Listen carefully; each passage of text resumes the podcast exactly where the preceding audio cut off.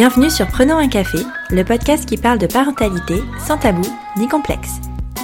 Je suis Élise Bulté et je reçois chaque mardi un ou une humaine concernée de près ou de loin par la parentalité. Nous échangeons sur des sujets souvent éloignés des contes de fées, mais toujours passionnants et criants de vérité. Aujourd'hui, je reçois Justine, la fondatrice de Yogin Mama, une plateforme en ligne pour, je cite, faire bouger et kiffer les futures et jeunes mamas. Si tu es un ou une fidèle de Prenons un café, tu sais que j'ai déjà reçu Justine sur l'épisode 17. Nous avions enregistré alors que Justine était dans son neuvième mois de grossesse. Elle nous avait parlé de son projet de naissance et de son besoin irrépressible de bouger enceinte. Yogin Mama n'en était alors qu'aux prémices. Aujourd'hui, Paula est née et vient tout juste de souffler sa première bougie. Pourtant très informée, Justine s'est sentie plutôt seule pendant sa grossesse et sa maternité. C'est d'ailleurs pour cela qu'elle a repensé complètement Yogin Mama pour en faire un véritable village digital accessible au plus grand nombre. Finalement, Justine et Yogin Mama ont grandi au fil de la maternité. Vous pensiez être seule à galérer? Mettez vos écouteurs et prenons un café.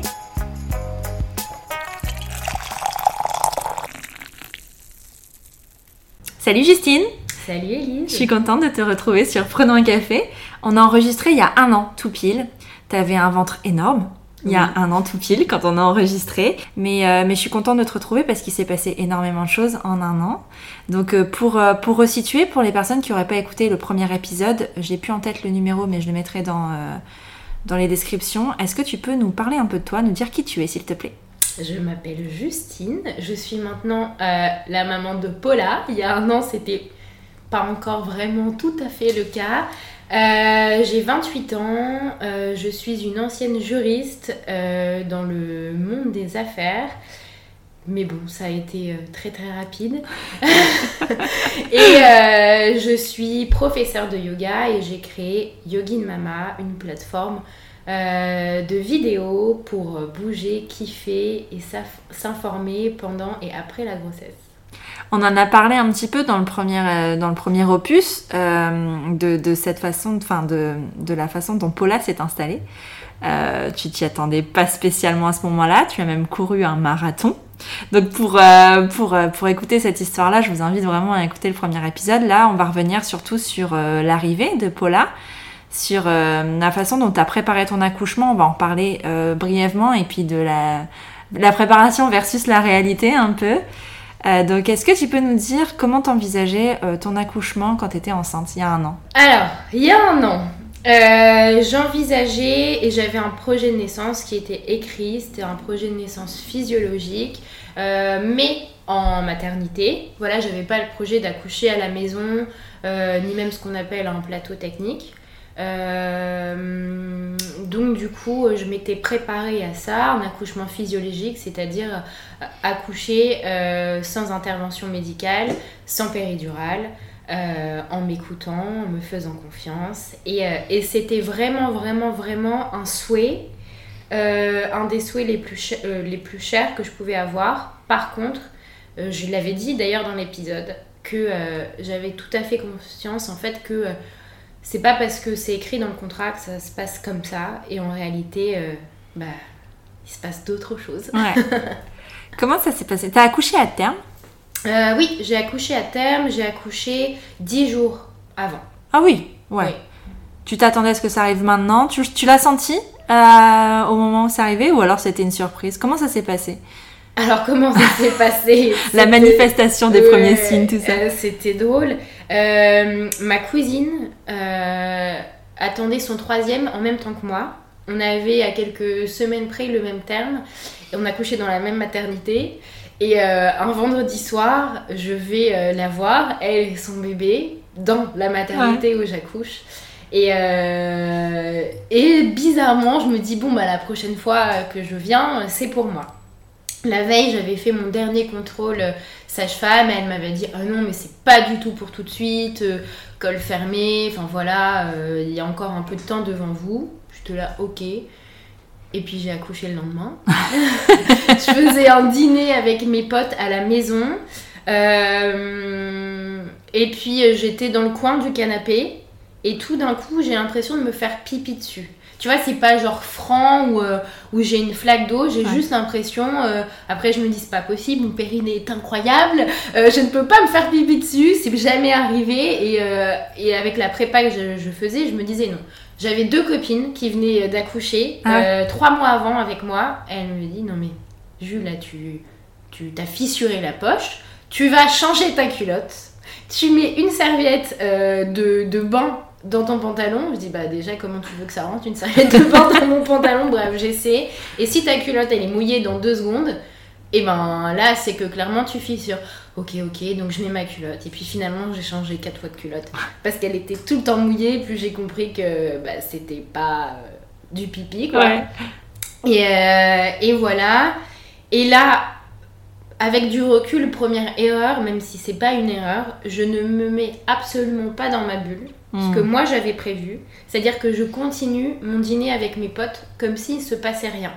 Alors que j'ai fissuré et j'ai eu directement euh, des contractions. Ah ouais. Direct, instantané. J'ai eu la chance pour ça. Parfois, tu sais que ça peut arriver. On me dit bah, 24, 48 heures, même plus tard, où les contractions n'arrivent jamais. Moi, j'ai de la chance, ça arrive direct. Mais euh, on va dire que je ne saisis pas euh, cette opportunité. Euh, C'était la période un peu épiphanie, donc on fait, euh, on fait l'apéro, on mange un plat que j'avais cuisiné qui était dégueulasse pour être honnête, comme d'hab. et euh, et, et on fait la galette.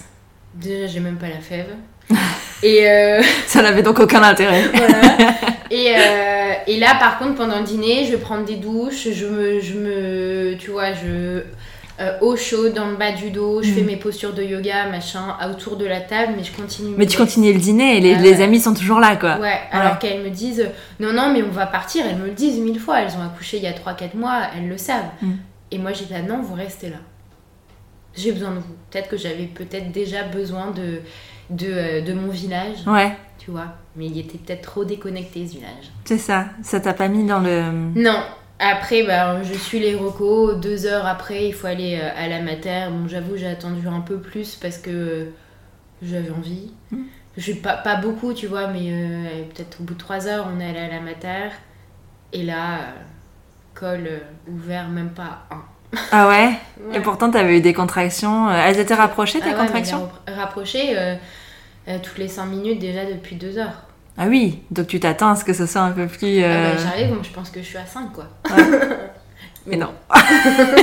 Et non. Parce que ce scénario de, de la, la poche des œufs qui fissure en plein dîner, c'est genre le truc que t'imagines tout le temps. Enfin, tu sais, tu dis, oh mon dieu, je peux perdre les os n'importe quand, mais c'est un scénario de film. Et toi, ça t'est vraiment arrivé et c'est assez, c'est assez incroyable. Euh, donc tu pars à la maternité. Euh, Là-bas, ils connaissaient ton projet de naissance ou alors tu l'as exposé quand t'es arrivée Non, non, ils connaissaient. Dans ces cas-là, tu as un, un dossier particulier. Ils te mettent un petit lotus sur ta, sur ta fiche de suivi et ça veut dire accoucher, accouchement euh, physio souhaité. D'accord. Et alors, tu arrives là-bas, comment ça se passe? Enfin... Comment ça se passe? Euh, bah, J'ai des contractions. euh, et là, je vois toutes ces femmes qui ont des contractions en même temps, qui les vivent plus ou moins bien. Donc ça te met un peu dans un mood. Ah ouais, ça y est, on entre. euh, voilà, c'est maintenant. Et, euh, et là, euh, j'ai beaucoup de chance parce qu'en fait, euh, faut savoir que en général, dans une maternité, il y a, il y a qu'une salle nature. tu Ouais.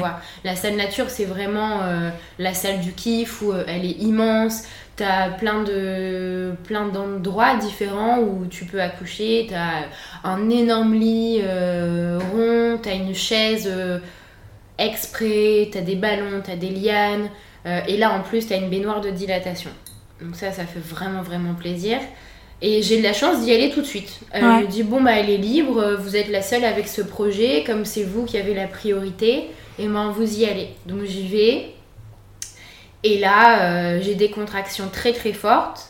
Euh, mon bébé est positionné du coup euh, dos contre euh, mon dos. Ouais. Donc du coup, j'ai des contractions dans les reins, dans le bas du dos. Et ça, ça me rappelle tellement, tellement, tellement euh, l'intensité que je pouvais avoir quand j'avais mes règles. Ouais. Et en fait, euh, où j'en ai souffert pendant tellement longtemps. Et je sais pas, ça me rappelait à chaque fois ça. Et j'arrivais pas à me mettre, euh, à me mettre, enfin voilà, à faire la part des choses. Je me sentais tellement seule dans cette salle, alors qu'il y avait mon mec et c'était clairement un soutien, un pilier incroyable parce que sans lui, je ne pouvais pas avoir, euh, avoir ce, ce projet. Et pourtant, quand je lui en parle, on en a parlé avec euh, l'opération Une femme, une sage-femme qui a eu lieu sur les réseaux sociaux il n'y a pas longtemps. Et en fait, je lui dis, mais comment tu l'as senti? Est-ce que tu as senti que toi, euh, on était vachement épaulés, etc. Et euh, il m'a dit, bah oui, moi j'avais l'impression qu'il y avait une sage-femme qui venait régulièrement, etc. Et en fait, on avait tellement des envies différentes. Je disais, oui, mais moi, la sage-femme, je voulais pas qu'elle passe régulièrement. Je voulais que la sage-femme, elle soit là H24 sur 24 avec mm. moi. Et, euh, et voilà. Et, et puis, c'est long. Je vais dans la baignoire de dilatation. Finalement, je déteste être dedans. La chaleur, ça me. Ouais, non, j'étais pas bien. Et c'était long et j'étais pas dans ma bulle. J'avais préparé une playlist, j'avais même pas envie de l'écouter. Euh, c'était de plus en plus long, donc mon mec commençait à, regarder la télé sur son téléphone. Mhm. À savoir que pour, la prochaine, pour le prochain accouchement, j'ai interdit les téléphones. Le mien, je, je regardais pas du tout. Euh, mais le voir lui, bah, c'est pas de sa faute ou quoi que ce soit, c'était juste long, tu vois. Ouais, puis vous étiez peut-être, ouais, comme tu dis, pas dans la bulle en fait. Ah, mais on n'était pas dans la bulle depuis, depuis le début, zéro mm. bulle. On a, La bulle, quand tu te la crées pas euh, avant, dès le début, c'est très difficile de re-rentrer dans la bulle.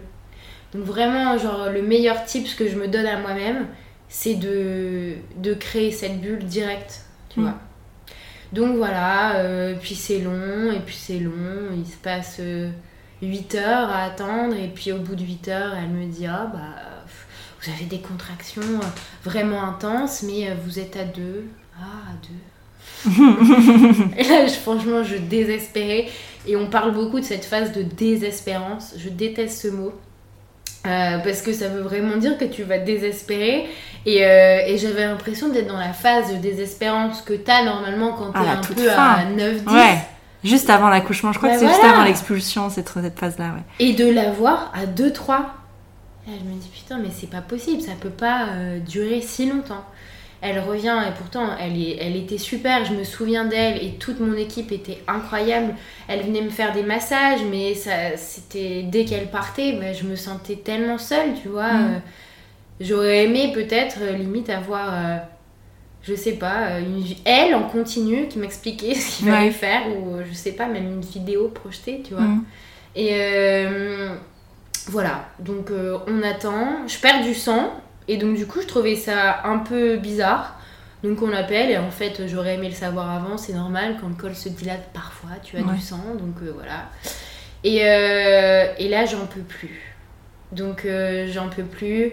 Elle me réexamine, elle me dit, bon bah là, vous êtes à 3. Je dis, putain, mais ça fait déjà tellement d'heures. C'est la nuit, j'ai perdu les os à 20h, tu vois, donc je suis usée, déjà épuisée. Et...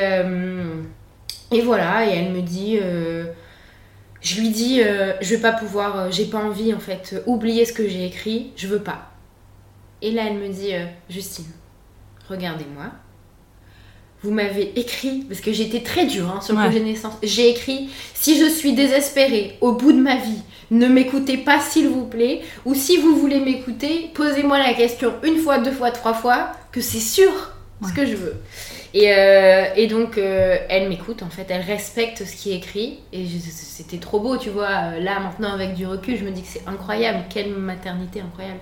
Et, euh, et là, au bout, je sais plus, 3 heures, non, 2 heures, je lui dis Ça y est, c'est sûr, je sais, là, je peux plus. Bon, bah d'accord, d'accord, d'accord. En même temps, j'avais un monito qui fonctionnait pas. qui Et là, elle me dit Bon, bah le bébé supporte moins bien l'intensité des contractions, qui sont vraiment des contractions de travail. Et, euh, et voilà. Ok, bon, je dis bah mettez-moi une péri tout de suite. J'ai pas envie de ne pas être en forme pour euh, recevoir mon bébé. Recevoir mon bébé. Euh, non, parce que je l'ai vraiment reçu. Ou attrapé plutôt. Enfin bref, je vais la faire un peu plus court, sinon on va parler que de accouchement. Et bref, là, l'anesthésiste Arrive, euh, je m'étais pas préparée à la péri, donc je pense que j'ai pas bien euh, accepté qu'on me la pose et j'ai trouvé ça très douloureux. alors que c'est pas censé être le cas. Euh, et euh, là, la péri, c'était à une époque en fait où ma maternité, il y a plein de maternités dans la métropole lilloise.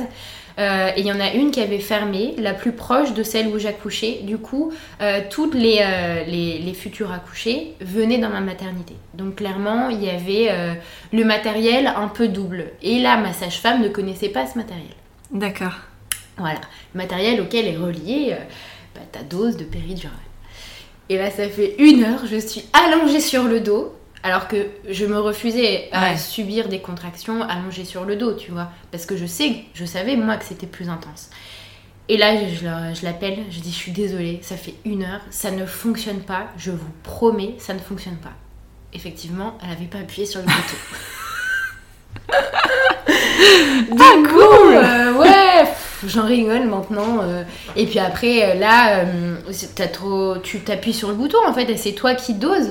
Donc j'ai appuyé une fois pour tout le reste de mon accouchement. Bah, c'était le feu, hein, franchement, j'étais trop bien, mais je ressentais chacune de mes contractions. Je pouvais faire ce que je voulais, sauf que bah, ma fille ne s'engage pas dans le bassin, donc là, ça dure encore des heures. Et là, je, me, je commence à cogiter. Je dis, bah oui, forcément, comment veux-tu qu'elle s'engage si je suis allongée sur le dos C'était pas du tout mon projet. Et là, encore déconnectée. Enfin, bref. Mm. Donc là, je me change de côté. Elle m'aide. Et, euh, et puis finalement, euh, euh, c'est hyper long. Très, très long. Et là, il commence à arriver. Je vois, il y a 6-7 personnes qui arrivent dans la salle. Et tu sais que ça sent pas très bon. Mon mec, il flippe un peu aussi. Qu'est-ce qui se passe? Qu'est-ce qui se passe? Il dit, bah là, faut la sortir tout de suite. Euh, allez chercher les instruments. Et moi, je waouh, waouh, waouh, quel instrument? Euh, Laissez-moi deux minutes, s'il vous plaît, deux minutes. Et là, euh, elles, elles, elles ont accepté de me faire confiance. C'était que des femmes autour de moi, on s'en fout des femmes, pas des femmes, mais là ça faisait vraiment genre mon village de femmes. Elles m'ont écouté, elles m'ont tenu la main, et là il y en a une qui m'a regardé droit, droit dans les yeux, elle m'a dit Justine, t'es capable. Et là, je te promets qu'en deux minutes, ma fille était sortie et que je l'ai attrapée avec mes mains et je l'ai amenée sur le ventre et elle a rampé tout de suite pour venir faire sa tétée d'accueil elle-même. Et là, c'était ouf. Et à partir de là, franchement, j'ai, j'ai tout oublié. Euh, enfin, voilà, euh, c'était ouf. Tu, avec le recul, tu l'expliques comment le fait que tu sois pas entrée dans cette bulle-là, que, que, que, tu, que tu avais pourtant tellement préparé, mm. tu étais tellement informée, tu savais. Comment tu l'expliques? Tout simplement parce que euh, j'étais pas dans le moment présent. Tu vois, j'étais pas dans le moment présent alors que c'est mon métier, tu vois, d'enseigner dans le moment présent. Sauf que j'étais à la fois mon propre cobaye. Parce que je me disais tout le temps, euh, ah mais je vais tester ça, tester ça, comme ça je vais en parler, etc. Euh, ah oui, ok. Et en fait, euh, je me suis complètement oubliée. J'ai oublié moi ce que, ce que, pourquoi en fait je voulais euh, accoucher. C'était pour fonder ma famille. Et tu vois, c'est, mm. c'est plein de choses hyper, euh, hyper personnelles qui sont un peu passées sur le côté, quoi. C'est le côté pro qui, a passé, qui est passé au-dessus finalement. Le côté observation. Ah bah carrément. En fait, j'étais là pour m'observer. Il y avait réellement des moments où où je me sentais un peu hors de mon corps et je me regardais moi en me disant euh, Ah ouais, ok, donc là tu fais ça comme ça. Ouais. ouais. C'est fou, hein Ouais, ça, c'est, euh, ça a toujours été un, un souci chez moi. Oui, parce qu'on en a parlé un petit peu en off. Tu disais que tu faisais, avais fait le tour de tes stories, tes rétrospectives de l'année dernière et que tu étais tombée sur toi. Ouais. Le jour de ton retour dans la maternité, qu'est-ce que tu faisais? Je faisais des stories, je suis euh, revenue à la maison. À partir de demain, les Mama to be tips reviennent. Et en fait, euh, c'était pas du tout des posts qui étaient préparés, c'était des posts qui étaient euh, pas écrits et que je devais écrire sur le moment. Donc en fait, 4-5 jours après, je pensais déjà à ce qu'allait devenir Yogin Mama et à ce que j'allais vouloir proposer pour euh, toutes ces femmes comme moi, tu vois. Alors que tu étais en postpartum, en début de postpartum, et que tu conseilles. Qu'est-ce que tu conseilles aux femmes qui sont en début de postpartum? De s'écouter. Est-ce que tu l'as fait? Pour vivre euh, la maternité, ouais. Par contre, ça, oui, je me suis carrément écoutée.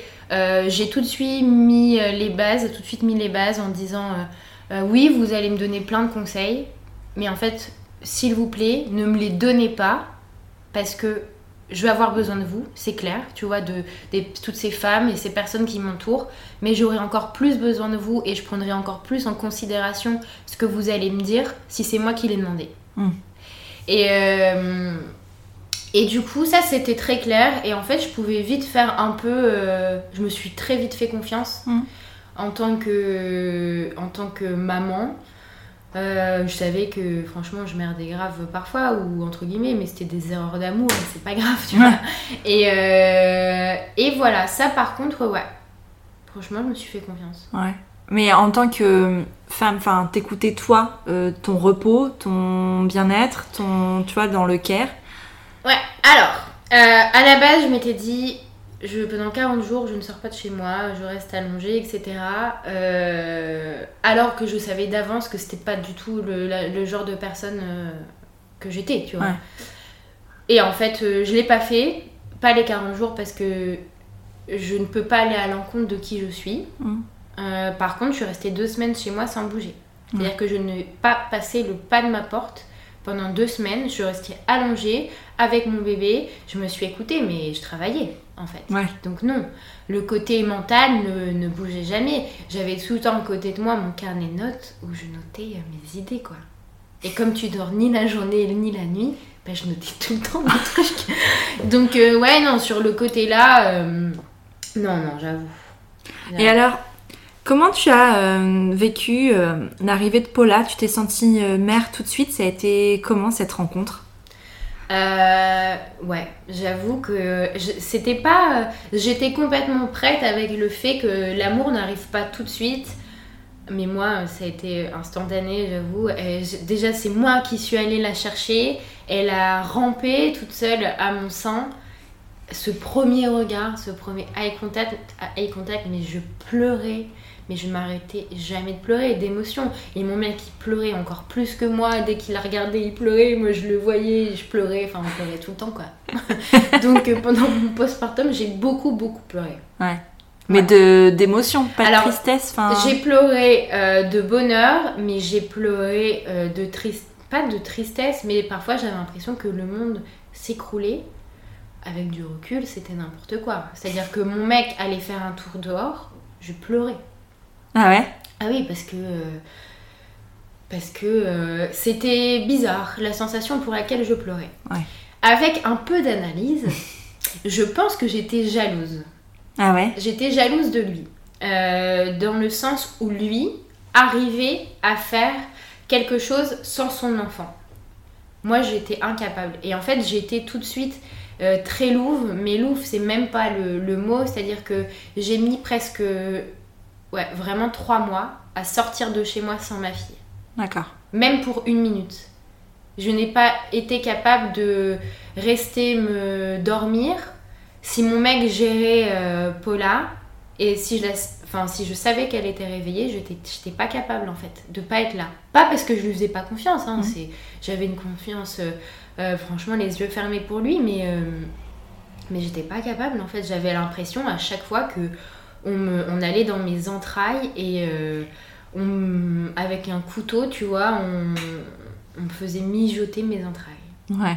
Et je, je l'explique pas, tu vois, parce que euh, j'ai pas eu de soucis particuliers pendant ma grossesse. Euh, enfin, si, mais c'était un mini souci où je devais me reposer un peu plus, bref. J'ai eu un accouchement finalement euh, que j'ai adoré. C'était pas mon projet de naissance, mais euh, euh, je vais pas dire qu'à refaire, je ferais pareil puisque j'aurais envie d'être plus dans ma bulle, mais peut-être que ça quand même aboutirait à une péridurale et je m'en fous en fait. La question péridurale pas péridurale c'est pas ça du tout. Je me suis jamais dit j'ai pas réussi quelque chose. Ouais. On s'en fout en fait de réussir pas réussir c'est pas le bon mot tu vois employé mais euh, j'arrive pas à expliquer, tu vois. J'ai mis beaucoup de temps. Euh, quand j'ai déposé Paula chez la nounou au début, euh, je pleurais à chaque fois, tu vois. Et je me disais, putain, mais je comprends pas. Et maintenant, ça va beaucoup mieux. Ouais. Mais c'est juste qu'il me fallait du temps, en fait. Et j'ai accepté de prendre ce temps. Ouais. Je me suis pas brusquée. Tu vois, j'ai pas, je me suis pas forcée à la laisser si j'avais pas envie. Parfois, je devais la laisser, j'envoyais un texto, je disais, bah en fait, j'arrive pas, désolé. Ouais. Puis en plus, tu as eu, euh, parce que tu as accouché en janvier, et quelques semaines après, toi, tu devais reprendre le travail. Tu t'étais mis quelle date, toi, pour la reprise? Euh, je m'étais mis. Moi, je m'étais rien mis du tout. J'avais mis la date euh, de mon congé mat. C'était le 29 mars. Soit le début du premier confinement. Tout à fait. Donc, du coup, tu as eu. Qu'est-ce que tu as fait de cette information-là quand on a été confiné la première fois? Tu as, tu t'es dit, ok, c'est du rap sur, euh, sur le temps que je passe avec ma fille, c'est du temps en plus, ou alors tu t'es mis quand même euh, au travail parce qu'il faut bien manger, et, parce que tu aimes ça aussi. Quel a été ton état d'esprit à ce moment-là? Euh, C'était un état bipolaire. la moitié de moi était mais ravie parce que je savais que deux mois et demi, trois mois, pour moi, c'était trop tôt pour aller chez la nounou. Tu vois, là, je serais même dans une potentielle éventuelle grossesse, je, je me dirais 4 mois. Ouais. Parce que c'est ce qui me correspond. Mais par contre, ma charge mentale a été multipliée fois 1 milliard 500 000. Ouais. Parce qu'en fait, euh, je devais m'occuper, enfin on devait tous les deux s'occuper toute la journée d'un bébé qui avait que deux mois et demi et je devais reprendre le boulot pour gagner ma vie parce que j'avais plus de congé mat, tu vois. Mm. Et, euh, et là, en fait, ça a été euh, pas l'enfer, tu vois, mais, euh, mais c'était très difficile. Vraiment, vraiment hyper difficile. On n'est pas les rois de l'organisation, surtout moi, je déteste m'organiser. Donc on aurait dû faire des trucs, toi tu gères le matin, toi tu gères l'après-midi, et on fait Sauf que j'étais là en mode j'étais chez moi, j'avais pas envie de faire de tir allaitement puisque j'étais à la maison. Donc on faisait ça, sauf que c'est moi qui gérais toutes les tétées. Mm. C'était ce que j'avais envie. Et donc c'était normal. Sauf qu'elle a tété une heure et demie jusqu'à au moins ces trois mois. C'est ça, c'est ce que tu dis. Enfin, te, t'aurais voulu t'organiser comme ça, mais la vraie vie fait qu'en fait, euh, tu peux pas t'organiser comme ça. Enfin, il y a un jour où tu pourras t'organiser comme ça, mais le lendemain, il y aura un souci et tout ça, et en fait, ça marchera pas. Tu peux pas être linéaire, en fait, finalement. Et puis, tous les pics de croissance que tu as au début. Euh, ouais. Euh, et donc, du coup, bah, je, bossais la nuit. autant, tu vois, le, le postpartum immédiat, tu vois, de 0 à 6, 8 semaines, j'ai pas, pour être honnête, hein, j'ai pas ressenti de fatigue particulière. Parce que j'ai mis en place ce qui me correspondait tout de suite, c'est-à-dire un cododo. Euh, je suis désolée pour le côté euh, sécurité et d'avance, mais euh, j'ai fait un vrai cododo. Mais alors, tu vois, ça, ce côté sécurité, et c'est important quand même de le, de le préciser, c'est que à chaque fois que j'ai eu des personnes derrière mon micro qui me parlaient de cododo, elles se sont excusées.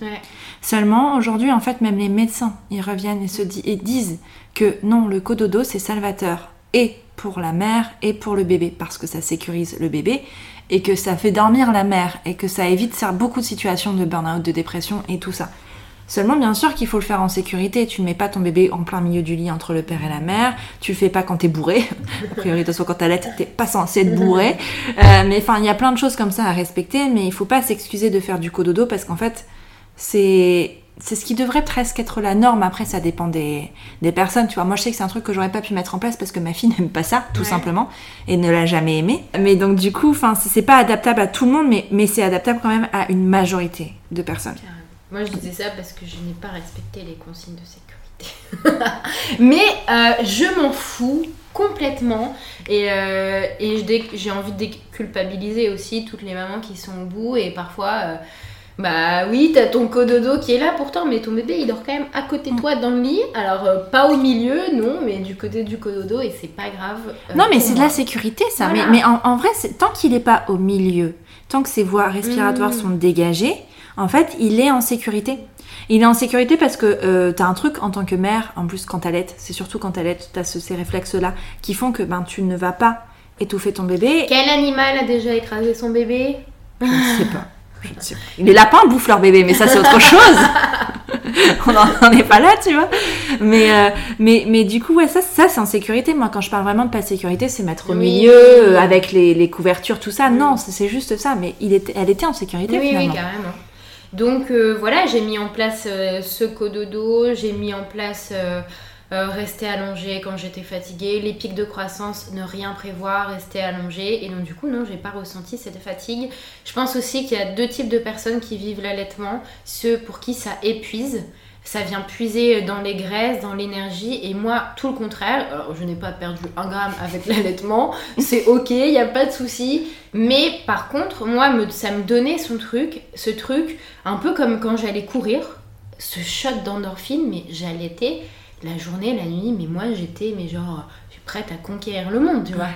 Et, euh, et, donc, du coup, bah, non, je me suis pas sentie. Mais là, par contre, le confinement, ça m'a. Waouh! Et je pense aussi que quand tu deviens mère, il y a un espèce de nouveau truc qui arrive. C'est. Enfin, moi, j'avais vraiment l'impression d'avoir le cerveau qui en ébullition tout le temps et que j'avais des nouvelles idées et j'étais tellement tellement créative. Ça m'était arrivé aussi pendant la grossesse, j'avais fait le constat que je me trouvais beaucoup plus créative et après aussi être devenue euh, pas créative avec mon enfant, j'ai aucune idée des, jeux à faire, quoi que ce soit, mais créative dans le, dans le monde pro, franchement. Voilà. Et du coup, ouais, t'as as mis, euh, t'as as couché tes idées sur papier pendant ce confinement et tu as dû réadapter aussi parce que l'année dernière, quand on en discutait, ton projet Yogin Mama, c'était des choses qui devaient se passer dans la vraie vie, en physique. Il s'est avéré qu'en 2020, ce n'est plus possible de faire ça et ça, on ne le savait pas. Euh, déjà, est-ce que tu peux nous expliquer, euh, nous réexpliquer euh, ce qu'est Yogin Mama? Ça a commencé en juillet 2019. J'étais enceinte, je sais plus, 5, 5 mois peut-être. Et euh, en fait, le premier constat que j'avais fait, c'est que moi, à la base, je suis professeur de yoga spécialisée en périnate. C'était déjà le cas avant moi d'être enceinte. Euh, et euh, j'adorais participer à des cours de yoga pour les femmes enceintes, mais il manquait quelque chose, tu vois. J'étais quelqu'un de très sportive et il manquait vraiment ce côté aussi préparation euh, mentale, préparation physique, on va vraiment chercher euh, euh, à travailler quelque chose. Donc, je me suis mis au début Yogi Mama, c'était tout simplement, enfin tout simplement, j'ai créé ma propre méthode de cours de yoga pour les femmes enceintes et de cours de yoga pour les jeunes mamans. Le, but étant de donner des cours en physique, voilà, je l'ai fait pendant du coup, euh, de. Ouais, bah, plus pas très longtemps parce que j'étais en congé mat après dans la fin mm. d'année. Et euh, j'ai coécrit un e-book avec euh, une ostéopathe qui s'appelle Muriel Ramon, qui est spécialisée aussi en périnatalité. Et je l'ai mis en vente. Tu vois, c'était soulager les tensions de la grossesse par le mouvement. Parce que moi, mon credo, c'est vraiment kiffer plus bouger. Mm. Avant, pendant, après la grossesse. Et je suis persuadée que un corps qui est, euh, qui est euh, bien, un esprit qui est bien, c'est un corps qui bouge. Alors pas forcément des trucs euh, de dingue, tu vois, juste marcher, respirer, ça c'est un corps qui bouge. Et j'ai fait le constat que les personnes qui achetaient cet e-book, c'était des personnes qui n'étaient pas dans la métropole lilloise. Hmm. Pas que, du moins. Et en fait, je me suis dit, mais à, l'heure actuelle, on a tellement de chances de pouvoir euh, viser euh, une plus grande cible et pouvoir aider plus de, futures et de jeunes mamans que j'ai tout de suite oublié le, côté euh, présentiel et je me suis focalisée sur le côté en ligne. Et puis bon, bah, finalement... T'as bien fait T'as eu du nez Voilà. après, au début, je faisais que du personnalisé pendant le premier confinement, ça m'a demandé un travail monumental, une rémunération catastrophique, il faut le dire aussi, mm. tu vois. Euh, je prends jamais le temps de poser sur un papier, je me lance et je vois après. Euh, et je me suis dit que c'était pas forcément euh, le, bon format, que pour faire du personnalisé, il fallait vraiment que ça soit une offre premium. premium. Ouais parce que euh, ça demande beaucoup d'énergie, extrêmement d'énergie. Et, euh, et, voilà, cette énergie, elle a un prix, forcément. Mhm. Et, euh, et, moi, en fait, j'avais plus envie de construire un village tu vois, un village digital, et de toucher plein de nanas à un prix accessible. Parce que le bien-être aussi, euh, faut savoir que quand on vient faire un cours de, de yoga Mamatubi dans un studio de yoga, la séance elle coûte 17 euros l'heure. Qui peut se permettre, tu vois. C'est pas accessible pour tout le monde. C'est pas accessible pour tout le monde.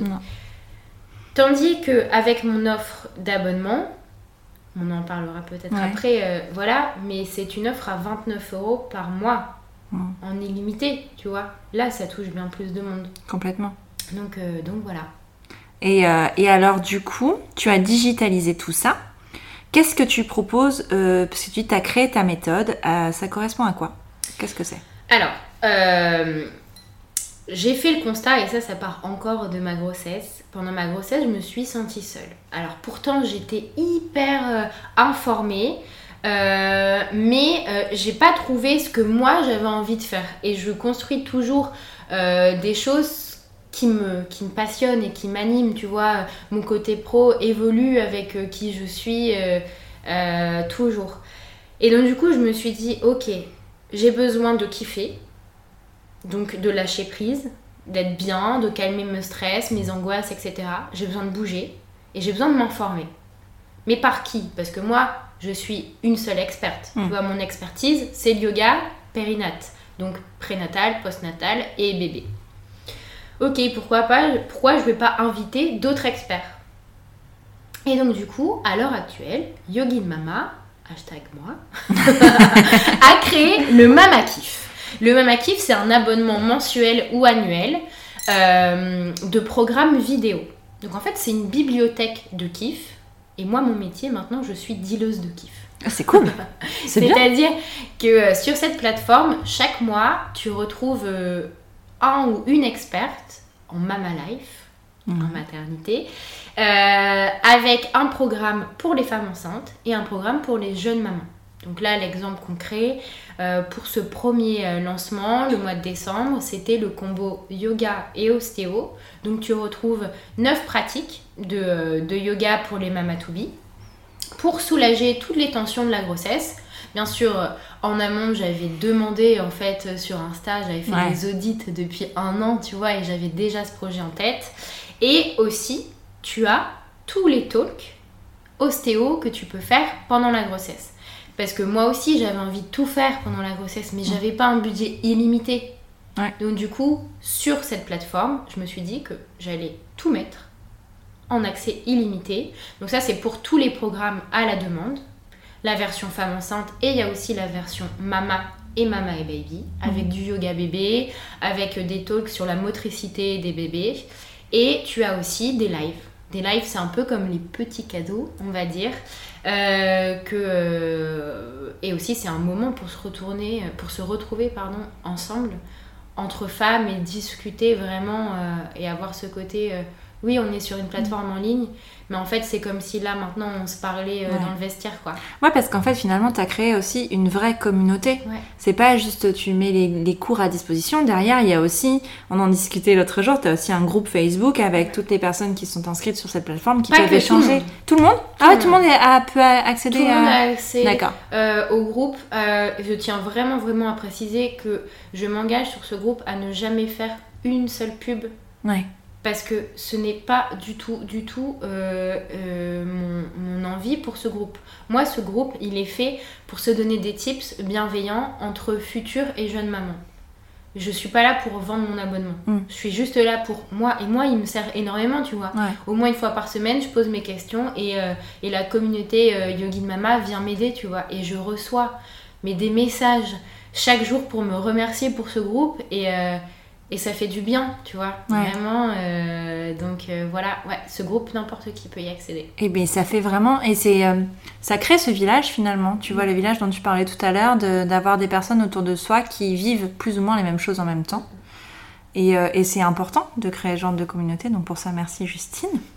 Et tu vois, tout à l'heure, tu parlais de jeune maman. Pour toi, jeune maman, ça englobe. Enfin, ça fait. C'est jusqu'à quand? Alors, postpartum immédiat, bien sûr. Et euh, en réalité, euh, je pense que toute sa vie, on se sent un peu jeune maman. Bah, c'est ça, parce qu'en Ouais. fait, tu vois, euh, le postpartum se termine à des moments différents selon les femmes, tu vois. Ça peut aller, c'est Clémentine Sarlat qui parlait de ça dans la matrescence, ça va jusqu'à 2-3 ans parfois, euh, le postpartum, donc c'est énorme. Pour le coup, moi j'ai vraiment senti une différence et je sais que je suis plus en postpartum, mais ça a duré longtemps, c'était, c'est encore assez récent. Tu vois, pourtant ma fille va avoir 4 ans, tu vois, en mars, mais euh, le postpartum reste vraiment longtemps.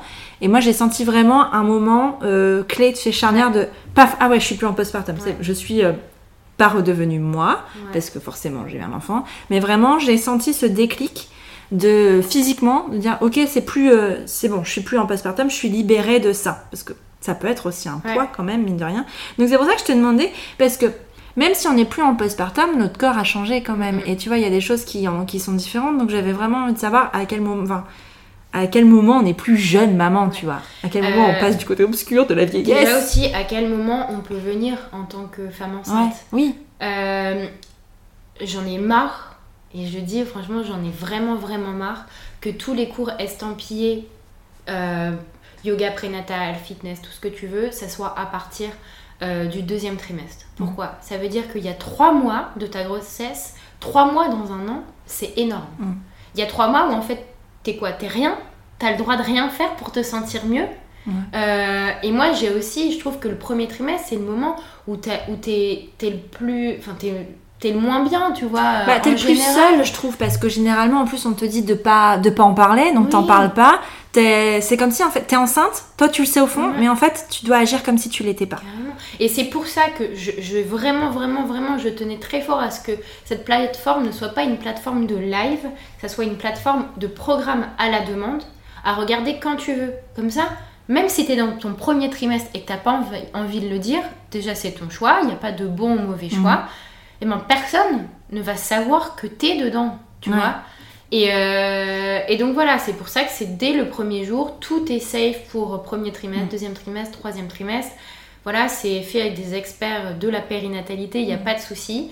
Euh, donc ensuite, deuxième, troisième trimestre, je te suis. Dès le postpartum immédiat, ça aussi, on pense toujours que c'est dès, on doit attendre la rééducation. Mm.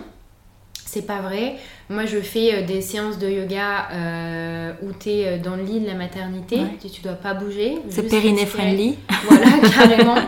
Euh, puis, il y a tout ce stade où, là, par contre, tu as fait ta rééduque, euh, ou t'es rééduque, et là, tu as envie de euh, pas retrouver ton corps dans le sens physique, ça, on n'en a rien à foutre, mais te retrouver toi dans un corps qui t'appartient juste à toi. Mm. Tu vois Et là, du coup, en réalité, ça s'arrête jamais, tu vois, les, les postures, parce que le yoga bébé, c'est juste que, tu vois, euh, on va dire euh, un an. Voilà, mais en réalité, cette plateforme, elle peut te suivre tout le temps. Là, c'est le premier mois, il n'y a eu qu'un qu'un programme, mais chaque mois, il va avoir un nouveau programme. Et en réalité, même si tu fais un cours par semaine, tu pourras faire un cours Mhm. par semaine presque toute ta vie aussi. Tu vois Ouais. Donc, euh, donc voilà, on est jeune maman jusqu'à temps qu'on se le- qu'on le sent. Mm. Mais, euh, mais euh, voilà, s'il faut vraiment donner une date du premier jour du premier trimestre où tu apprends ta grossesse jusque pour l'instant à un an. Ouais. C'est marrant parce que ça te suit finalement. Ouais, grave. Parce que là, c'est c'est ça. Toi, t'es là. Ouais. Si t'avais un bilan à faire de ta maternité, et là, on oublie complètement le côté pro, ouais. de ta maternité à toi sur cette année, parce que parce que c'est important, je trouve, Ouais. de faire des bilans. Euh, qu'est-ce que tu as été... Enfin, qu'est-ce qui t'a surpris? Euh, Qu'est-ce que tu as trouvé difficile? Qu'est-ce que tu as trouvé facile? Enfin, euh, parle-nous de cette... Parce qu'on a parlé du premier trimestre, finalement, de la vie de Mm. Paula, parce que c'est ça. Euh, et après, il y a eu une suite quand même, parce qu'il y a eu la séparation, il y a eu euh, plein de choses, enfin la, la séparation entre toi et ton bébé, Oui. j'entends. Hein, attention, il n'y a pas d'annonce. Avec mon mec, tout va bien. Il n'y a pas d'annonce du tout. Mais, euh, mais ouais, vas-y, si tu as, des choses, enfin un bilan à faire sur ça, qu'est-ce serait Euh, Une fois que j'étais prête à laisser Paula, j'ai vraiment apprécié passer du temps sans elle pour travailler. Ouais. Tu vois. Au début pour travailler, parce que ma charge mentale, je n'avais juste à travailler. Par contre, j'ai mis énormément à accepter de prendre du temps euh, sans elle pour prendre du temps pour moi.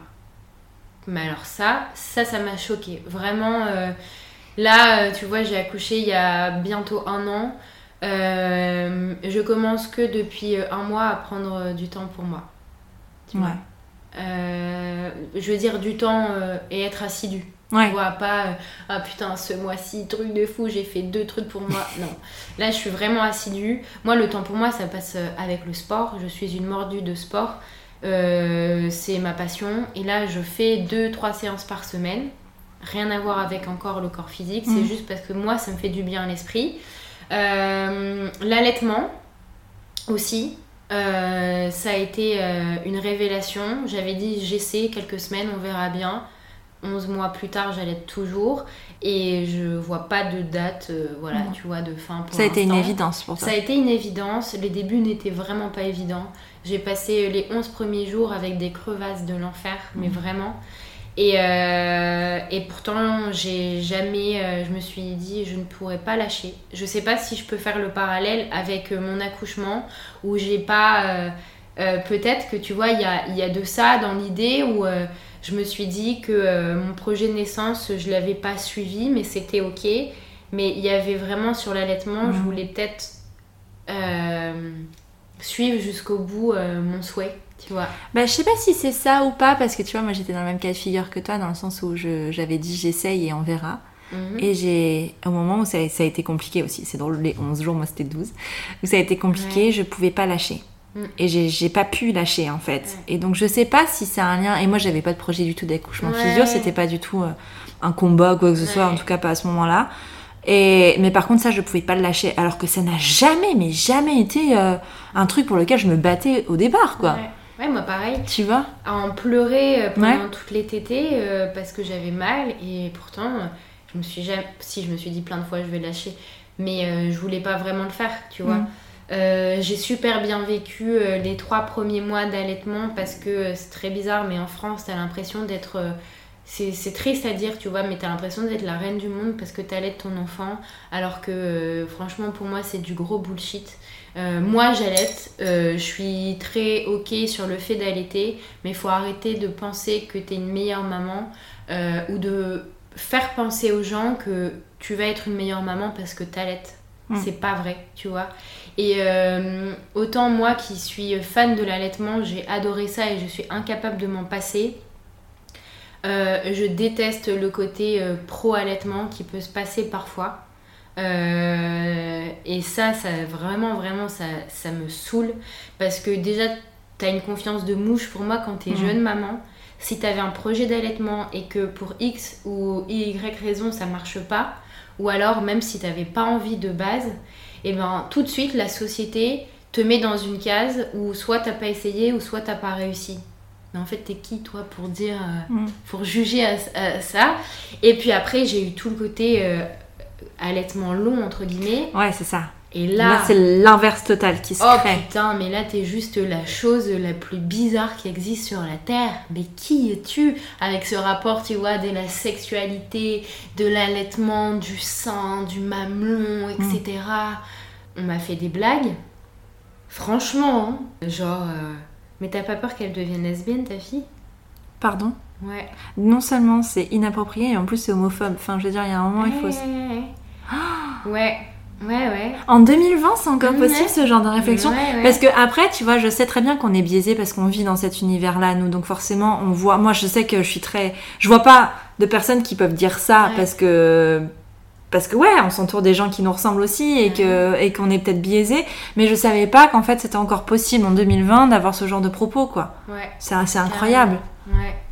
Mais euh, là maintenant, tu ressens quand même euh, la justification et je trouve que rien que dans le langage, une personne qui allait à 8 mois, 9 mois, 10 mois, 11 mois, euh, 24 mois, etc., quand elle dit j'allaite, et avec du recul, je l'ai dit là, et je m'en veux de l'avoir dit, j'ai dit soit j'allaite encore, soit j'allaite toujours. Mm. Pourquoi j'ai pas dit juste j'allaite Ouais. Tu vois? Comme si je devais me justifier d'allaiter entre guillemets encore. C'est vrai qu'au début, euh, quand on te pose la question, on dit tu allaites ou tu n'allaites pas?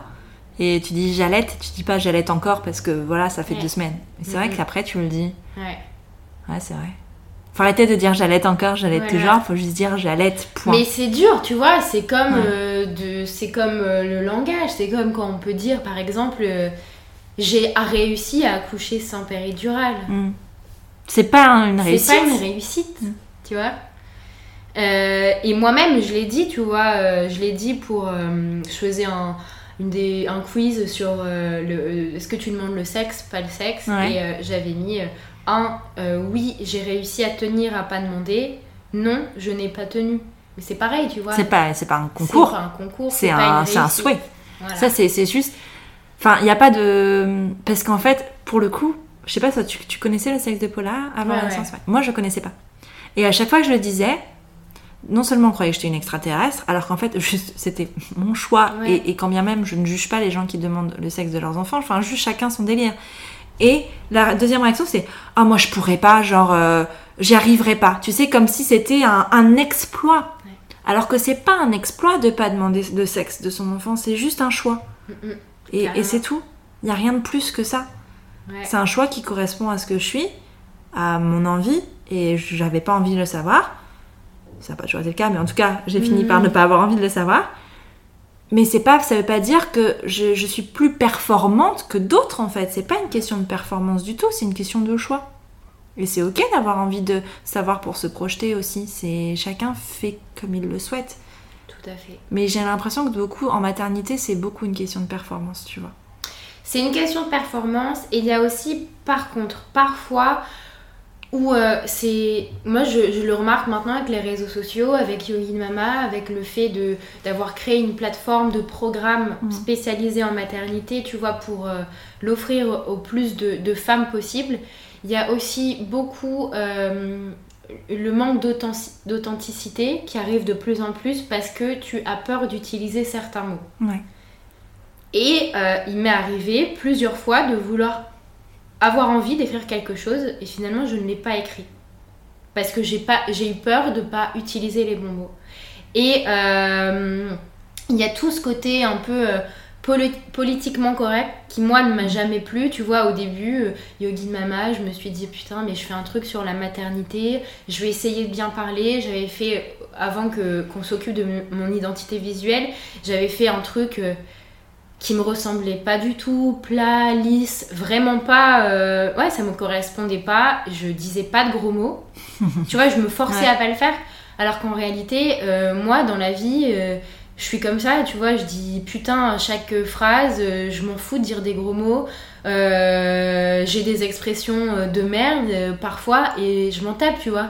Ouais. Et, euh, et à partir du moment où j'ai vraiment décidé d'être plus moi, les gens aussi m'ont kiffé beaucoup plus euh, qui j'étais et je sais que les gens ils me suivent aussi pour qui je suis, pas juste parce que j'ai créé un programme de vidéo, tu vois. T'as vu en fait la maternité à la base comme, euh, tu sais, comme euh, le col Claudine, le petit carré, le collier de perles et, euh, et on montre et on est tout. euh, Et et tu et c'est ok d'avoir ça, tu vois, Ouais. si on a envie d'être ce- Ouais. cette mère-là, c'est ok. Mais c'est pas toutes les mères et c'est pas le modèle de mère finalement qui. Il y a pas de modèle de mère. Clairement, mais tu vois, c'était c'était pas évident d'entrer dans le monde professionnel de la périnatalité quand toi tu kiffes le rap, que t'adores Joule comme les, euh, les 15 ans, alors que voilà, tu vois, Ouais. tu dis que tu deviens mère, mais meuf, grandis, euh, tu vas avoir 30, euh, 30 ans, euh, Joule, euh, c'est pas pour toi. Bah, en Mhm. vrai, je kiffe. Ouais. Donc, je vais pas faire genre, j'aime pas. Ouais, c'est ça. Donc euh, si tu connais pas Jules, désolé, euh, tu penseras à moi euh, quand t'écouteras. Moi, je kiffe pas, tu vois, mais c'est pas, pas- c'est pas parce que je suis vieille, c'est juste parce que c'est pas voilà. mon délire. Parce Et que moi, je suis plus rock que rap, Et pardon. voilà. Et pourtant mon chanteur préféré c'est Eros Ramazzotti. Et là si tu ne connais pas, c'est vraiment aussi Que tu es beaucoup trop jeune. Voilà. Donc voilà. Mais, euh, mais c'est intéressant ce que tu dis de, de cette image-là de la mère qui, euh, qui est transparaît aussi sur les réseaux. De- D'avoir cette image de, de tout est parfait, il n'y a pas une trace de vomi, il n'y a pas une trace de bave euh, sur les, les photos, il faut que ce soit nickel. Et euh, ils sont tous bien habillés, tout ça, ça. Mais alors, c'est encore une fois, j'ai toujours l'impression d'être biaisée, mais est-ce que c'est parce que je suis biaisée ou alors j'ai l'impression que c'est une image qui commence un peu à se casser et qui en a de moins en moins Je sais pas, hein, mais. euh, Ouais, je pense que ça commence à. Il y a des meufs qui font la diff, je trouve, sur les réseaux sociaux et qui montrent la vérité. Je pense à Ellie Killeuse, clairement. euh, ses photos, euh, voilà, euh, sans filtre. Euh, moi, c'est pareil, j'ai toujours fait le choix sur les réseaux sociaux de ne jamais, jamais, jamais utiliser de filtre en story. Jamais, jamais, jamais. Et je veux me montrer euh, telle que je suis. Euh, par choix, tu vois. Et pourtant, ça veut pas dire que je me kiffe plus qu'une autre, pas du tout, tu vois. Moi aussi, ça me gonfle tous ces, ces problèmes de, de, peau que j'ai pu avoir après l'accouchement. ça a impacté ma confiance en moi. Mais en fait, si je mets un filtre pour faire semblant que j'ai pas de, de, de bouton, que je suis parfaite, quel est l'intérêt Tu vois? Les gens, ce qu'ils kiffent, c'est peut-être euh, euh, que je sois authentique. Donc euh, voilà. Je préfère l'être. Trop bien. Bah, merci beaucoup, Justine, pour tout ça, pour, pour ton programme. si on veut te suivre, si on veut découvrir un peu ce que tu fais, par où ça se passe? Ça se passe sur Insta, at yogin.mama et sur mon site internet yoginmama.com. Super, bah, merci encore pour, euh, pour ce café. Qu'on a vu chaud Oui, on a vu chaud, mais on en parlait il y a quelques jours pour un autre podcast. Euh, c'est possible aussi de boire son café chaud. Euh, c'est pas juste, enfin, si, si on est entouré, si encore une fois on, est à l'écoute de soi, on est à l'écoute de ce qui se passe autour, c'est aussi possible de boire un café chaud. Et c'est pour ça que prendre un café existe aussi, pour montrer que c'est possible et que c'est aussi ok de le boire froid. Et que c'est très bon aussi parfois. Oui, ça peut être bon. En, plein été, en pleine canicule, je veux dire, c'est génial. Euh, merci Justine, et puis à bientôt. À bientôt, merci. Voilà, c'est terminé pour le premier épisode de l'année. N'hésite pas à aller suivre Justine sur ses réseaux pour en savoir plus sur son travail. Si tu aimes Prenons un café, file vite lui mettre 5 étoiles et un gentil commentaire sur Apple Podcast. Je me répète, mais vraiment, c'est le meilleur moyen de le faire grandir et de lui donner plus de visibilité. Et n'hésite pas à partager l'épisode sur tes réseaux en me taguant at Elise-du-bas Prenons un café sur Instagram. Tu peux aussi soutenir Prenons un café sur Tipeee. J'ai très envie d'emmener le podcast encore plus loin, mais pour ça, j'ai besoin de toi. Alors si le cœur t'en dit, tu peux entrer dans l'aventure avec quelques euros. En échange, de nombreuses contreparties trop sympas t'attendent. Alors rendez-vous sur la page Tipeee de Prenons un café. Je te retrouve mardi prochain pour un nouvel épisode. D'ici là, prends bien soin de toi. Autour d'un café, bien sûr.